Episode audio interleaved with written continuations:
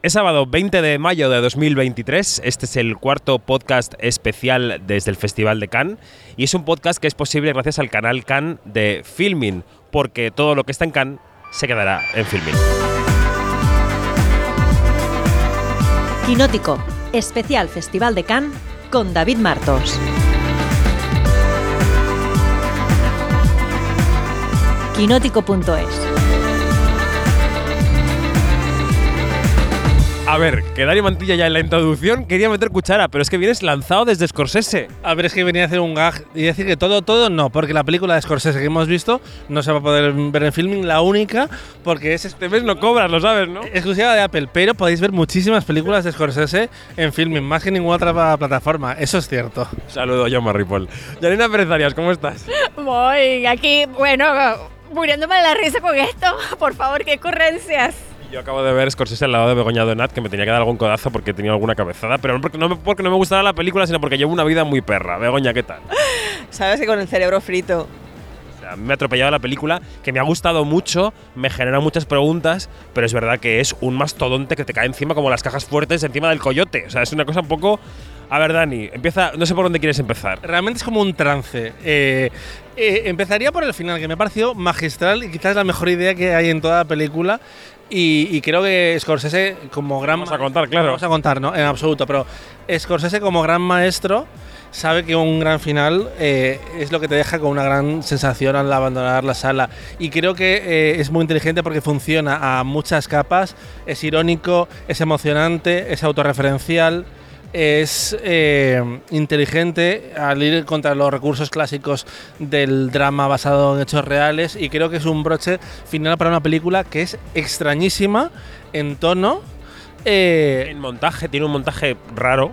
Sí, pero sobre todo es eso, porque es una película del oeste, pero en realidad es una película de la mafia, pero no tiene nada que ver eh, con las historias de mafia que hemos visto de Scorsese, salvo con los trucos de los mafiosos, que eso siempre y lo que yo creo que es el titular, que es un gran regalo para los fans del cine Scorsese, no tanto por el tipo de película que es, sino porque une por primera vez a lo bestia a sus dos actores fetiche, como son Leonardo DiCaprio y Robert De Niro, que habían trabajado juntos hace 30 años, pero que aquí comparten muchísimas escenas y tienen un duelo muy, muy divertido. Bueno, es que Robert De Niro no es para nada, casi es un secundario, pero por muy poco, porque sale muchísimo. Bueno, vamos a situar la película.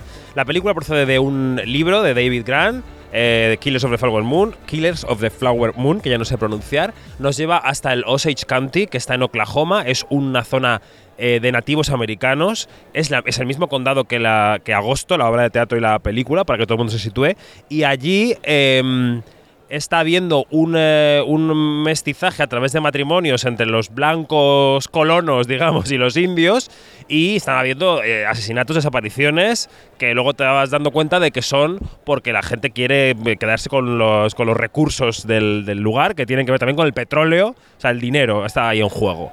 Em, Begoña, ¿qué te ha parecido este mastodonte? Como estabas comentando, es una película para mi gusto excesiva en metraje.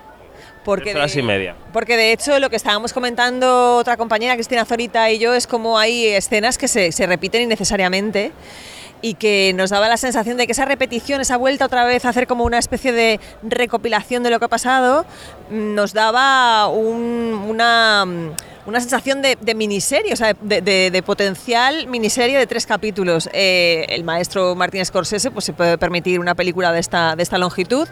Luego Así todo, por supuesto que tiene momentos brillantes y que me, encanta toda la resolución, como ha comentado Dani, final, y sobre todo también cómo él contextualiza a través de guiños que va haciendo al Ku Klux Klan, a Tulsa, o sea, cómo estamos en un periodo de la historia americana en la que el hombre blanco eh, está, está imponiendo su ley a la fuerza y contra todas las razas que no es la suya propia. Me parece muy interesante, lo estamos hablando también, el personaje de la protagonista, de, la mujer de, DiCaprio, porque simboliza toda la resignación del pueblo indio y cómo hay un momento en el que en el pasado ellos han sabido quién era el enemigo, entonces pues ya está, le, se le rebanaban la, la, cabellera, pero en este momento no saben quién es el enemigo porque duermen con él, porque son todos aquellos que son sus vecinos, son supuestos amigos en los que no pueden confiar plenamente, con lo cual tampoco pueden... Eh, hemos visto algo, sí, eh, un desfile en De este indios. momento, ¿vale? Eh, Estamos en la terraza que da la closet en el palais y estamos viendo desfiles de indios de color fosforito. Pero bueno, en fin, suponemos que piden un ticket para Martin Scorsese.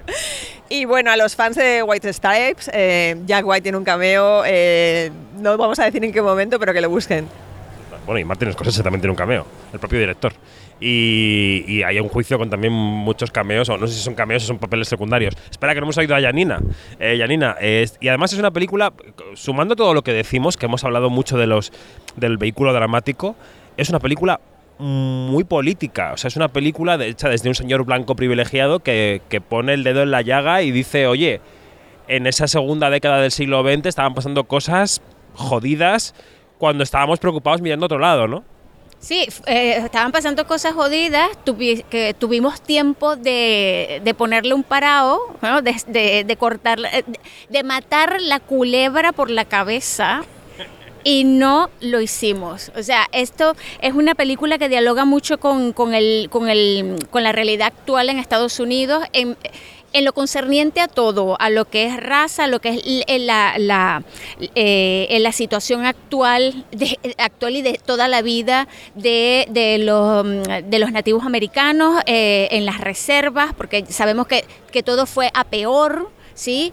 Eh, y bueno, y, todo lo que, hay referencia a Tulsa y todo esto, eh, y bueno, eh, todas estas, est- estas, estas luchas raciales que, que no se supieron gestionar y que, y que yo creo que yo creo que se convirtieron en el, el gran cáncer de, de Estados Unidos que ho- hoy en día está lidiando con eso. Em, Lily Gladstone es la protagonista o la coprotagonista, es un, para mí mm, es un gran descubrimiento.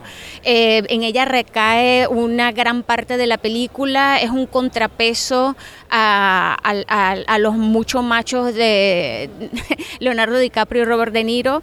eh, y me parece que es una película que está completa y absolutamente hilvanada, bien hilvanada.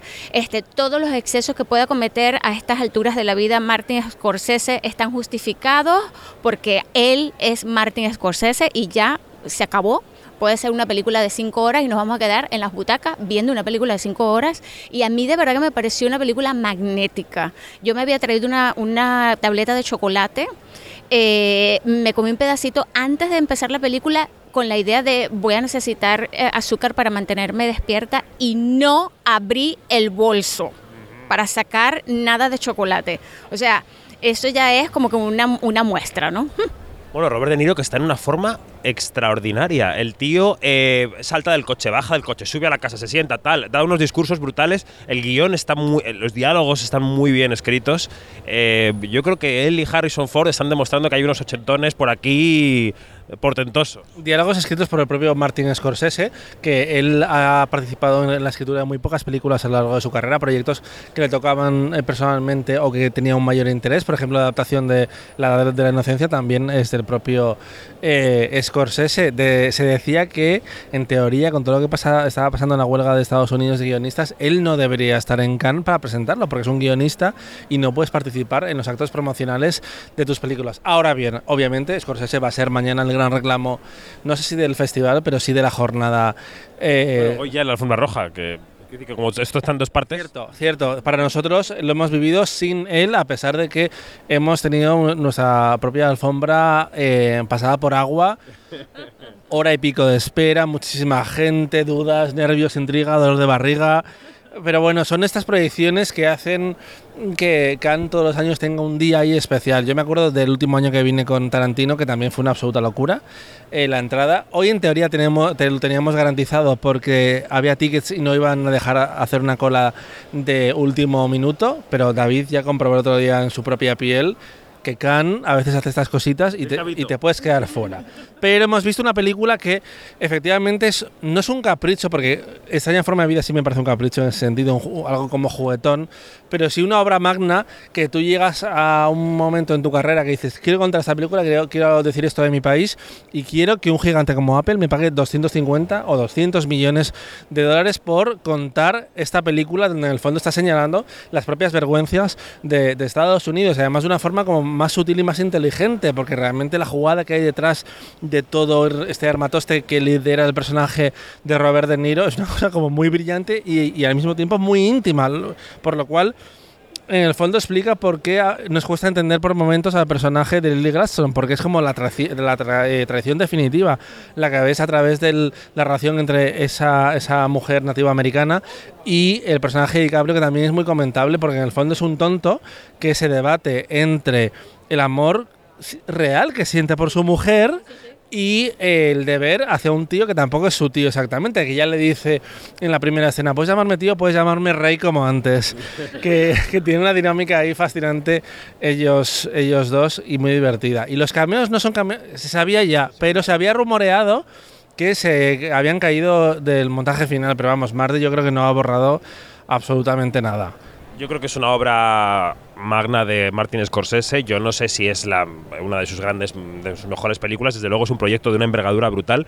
Y quiero volver a insistir en el montaje. Creo que Thelma Shoemaker hace un montaje finísimo que te, que te que cuando tiene que ser trepidante lo es y cuando tiene que darte pausa porque hay una conversación también te la da. Quiero decir que ella está fantástica.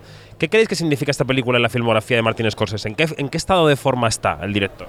Está en buenísima forma, me parece a mí. Este, mm, eh, fíjate que ya yo veo que, que las críticas eh, en Estados Unidos van a ser como que nos sigue contando cuentos de mafiosos. Sí, sí, pero es que estamos, vivimos en estructuras mafiosas, profundamente corruptas. Eh, y claro, eh, fíjate, esto, esto casa mucho o está muy unido con, con el anterior, eh, el, mamut anterior que era The Irishman. y bueno, a mí me parece que, que, además, que además este juega mucho con otro tipo de, lenguaje cinematográfico, ¿no? Hay como que, como que una exploración más allá de lo que, de, lo que él siempre ha hecho y este, hay una cosa que, a mí me encanta de Martin Scorsese, que, que es un abuelo de una verborrea así que este, y es que no tiene, no, no, tiene esta cosa de me quedo en, me quedo en, en mi estilo. O sea, él prácticamente le da igual un estilo. A él, le encanta explorar otras cosas. Que lo haga tímidamente o de una manera atroz, bueno, pues sí, eso, eso está, es válido, pero que no se queda en, en la silla sentado cómodamente. Y eso está muy bien sí puede ser un poco permisivo el tema de, como puedo hacer una película de tres horas y media, voy a hacer una película de tres horas y media, porque a nivel narrativo eh, creo que sí lo pedía más el irlandés, a pesar de que em, formalmente era más cómoda en este caso sí, porque era como un remedio, entre comillas, de todas las películas de mafiosos que había hecho, era como aquí me despido. Lo hemos visto que no exactamente, porque ha hecho algo muy, muy distinto, pero como, como mm, armatoste narrativo me parece que, que, es un otro paso adelante realmente. Y aquí no se le va a, digamos, a, a, echarle en cara que las mujeres no hablan. Fíjate, porque aquí hay una, una dinámica muy, muy interesante de cómo se desactiva a una mujer con poder. ¿Sí? Eh, y, el personaje de Molly es un grandísimo ejemplo. Y, esa desactivación, o esa, o dejarle sin, sin, dejarle sin, sin energía y, dejarle sin poder, este, lo vemos repetidas veces eh, y da igual lamentablemente, da igual en qué época del año escuche usted esto, porque siempre va a haber intentos de desactivar a las mujeres. Que esto es un poco, por un lado, conceptos como eh, luz de gas y perro no come perro, que volvió a poner de moda eh, Rocío Carrasco hace un año con su miniserie hablando de estos temas que entroncan con Scorsese, porque esa es la vida. Rocío Carrasco y Martín Scorsese, Encuentro en la Cumbre.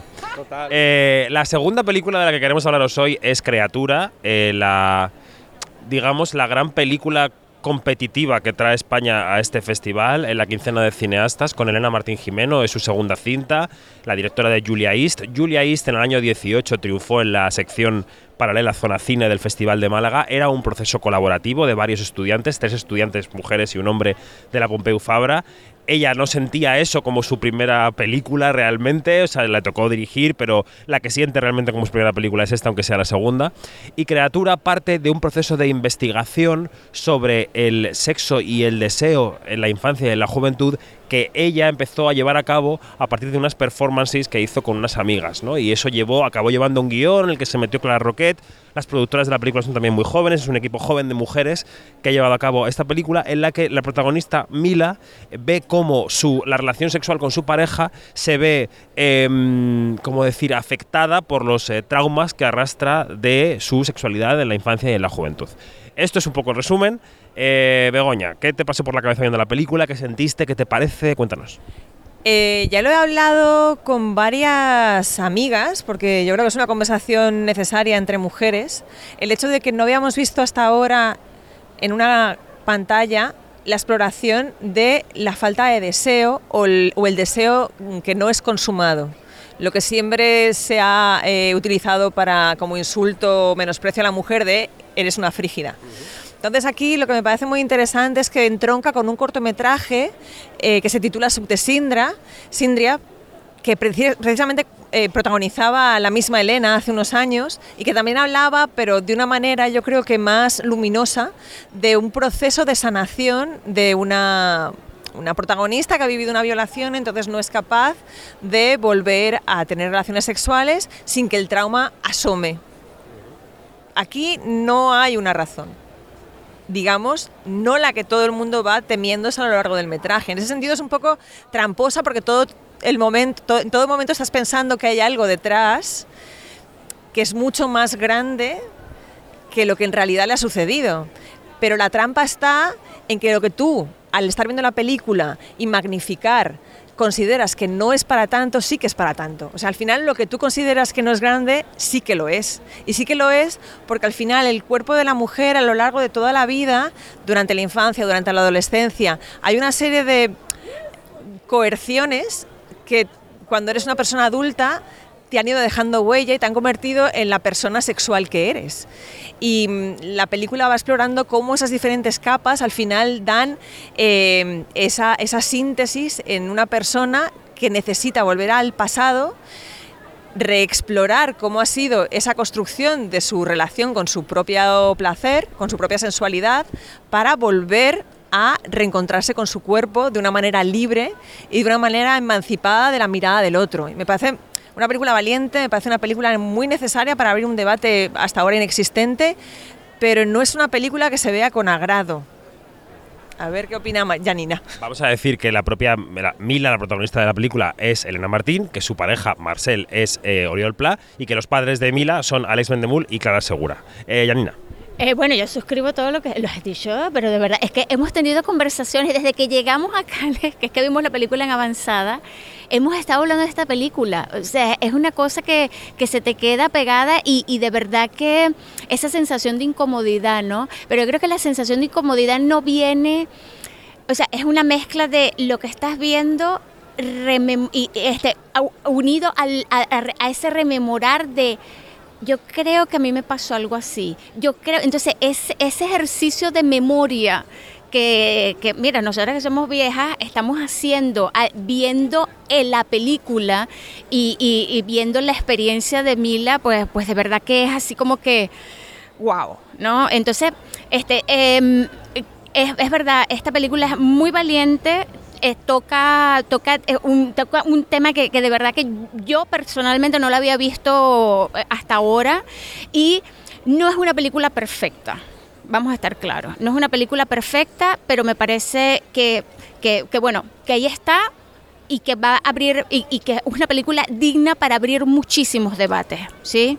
Eh, es posible que, haya, habido, eh, eh, desde mi punto de vista, tiene un par de, de, mm, fallas en el guion en cuanto a que, tiene muchos, no muchos, sino un par de, eh, de puntos de, de fuga eh, en cuanto a que se pierde un poquito en la narración, pero, pero bueno, pero eso, de verdad, la imperfección aquí este, está también bien recibida. Es parte también de, todo eso. Yo creo que evidentemente la valentía del tema es, es, es, eh, absoluta. Creo que la estructura de la película es extraña por las decisiones de guion, de cómo contar la vida adulta entrelazada con la infancia y la adolescencia, y creo que de ahí parte la extrañeza que yo, por ejemplo, he tenido con la película, aunque creo que las interpretaciones están muy bien y que la idea está muy bien. Eh, Dani. Está bien que hayas dicho lo de la infancia, adolescencia y la madurez, porque no lo hemos dicho en ningún momento, pero básicamente es la relación de una mujer a lo largo de su vida con el sexo, física y mental. Para, para que Eso lo, lo habíamos dicho, lo que no habíamos dicho era que se ve, que se ve la infancia y se ve la adolescencia. Exacto, exacto, sí.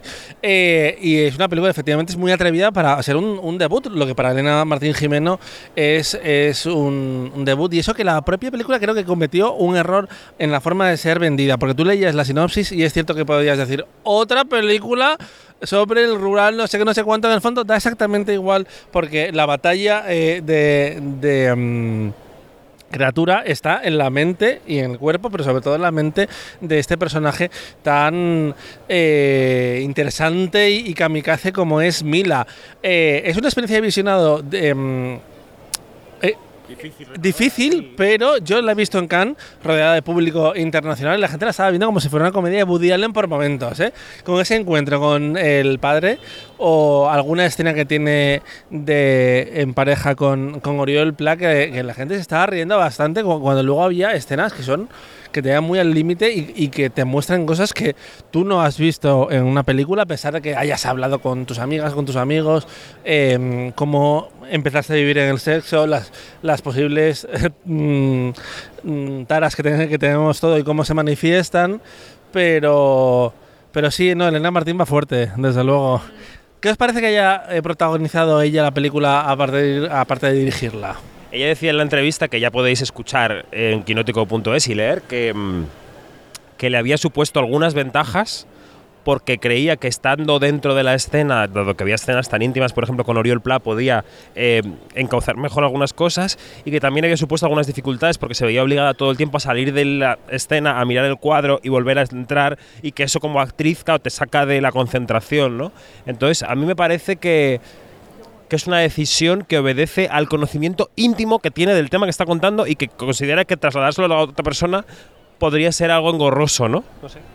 Sí, yo opino igual y estoy, estoy pensando, esa experiencia que ha tenido Dani viendo la película, si no tendrá que ver precisamente con el hecho de que no es una película agradable de ver y que hay un momento de nerviosismo propio que puede llevarte a una risa nerviosa que no responde a que la película sea involuntariamente cómica, sino a que necesitas una válvula de escape porque son escenas fuertes en el sentido de que tú estás viendo como una un personaje que no llegas a, saber hasta qué punto hay algo, algún elemento autobiográfico, se está desnudando física y, emocionalmente frente a la cámara. Y, son escenas en las que hay una vulnerabilidad tal que, resuenan en ti y puede que esa risa venga de tu, propia, de tu propio pudor. Y al mismo tiempo creo que al espectador, si, si tú sabes que la persona que está haciendo esas escenas es también la directora y la guionista, estás un poco más cómodo. A veces a mí me pasa con ciertas historias que dices, bueno, si, si ellos mismos o ellas mismas se las ponen sobre sus hombros, yo me puedo relajar más y no, no hacerme preguntas lo- sobre, sobre lo que estoy eh, viendo. Y hablábamos de que Scorsese sabe terminar una película, Elena Martín también, sin comentar, pero también acaba con una imagen muy potentorra. Bueno, pues hoy hemos hablado de Scorsese, de Killers of the, Flower, of the Flower Moon, que me cuesta pronunciarlo, y de Criatura, de Elena Martín Jimeno. Mañana habremos visto May December, de Todd Haynes, y habremos visto todos, y algunos ya hemos visto, pa- em, Robot Dreams, de Pablo Berger, y alguna otra cosa más que comentaremos. Así que chicos, gracias, y hasta mañana. Hasta mañana. Hasta mañana. Mañana y más cansados. Efectivamente.